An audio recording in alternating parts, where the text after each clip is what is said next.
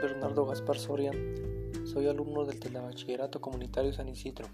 En mi podcast les explicaré sobre un tema llamado ¿Por qué las nubes flotan?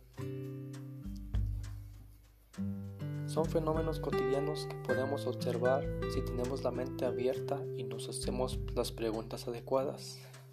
¿Qué quiere decir esto? Es que si nosotros tenemos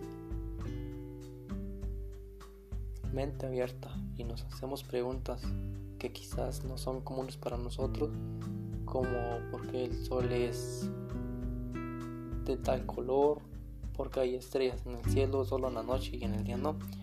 Esta vez lo que traigo en este tema es de el por qué las nubes flotan. ¿Cuál es la razón que obliga a las nubes están en lo alto? La ciencia no lo explica, que las nubes están hechas de agua en forma de pequeñas gotitas o de cristales de hielo, lo suficientemente grandes como para dispersar la luz del sol. Es la forma algodonosa. Pequeñas gotitas de líquido o cristales de hielo. En medio una mezcla de aire, de gases, nitrógeno, oxígeno y se compone con gases como el dióxido de carbono, argón, neón, helio y por supuesto el agua.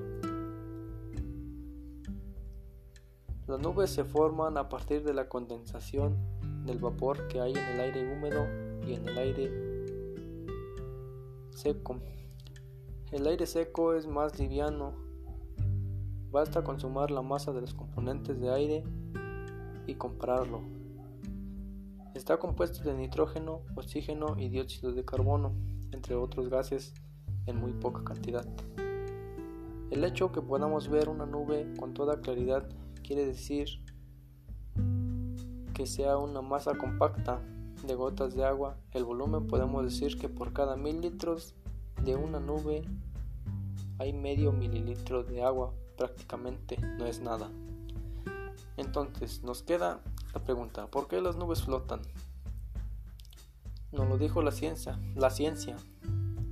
Son mezclas de pequeñas gotitas de agua o cristales de hielo que son lo suficientemente grandes para dispersar la luz del sol. ¿Qué quiere decir?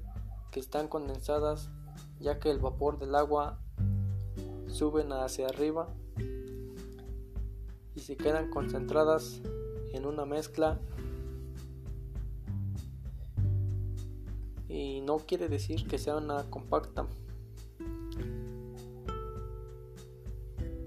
son lo suficientemente grandes para dispersar la luz del sol. Y para llegar a nuestros ojos y permitir como las masas son de respecto y aspecto algodonoso.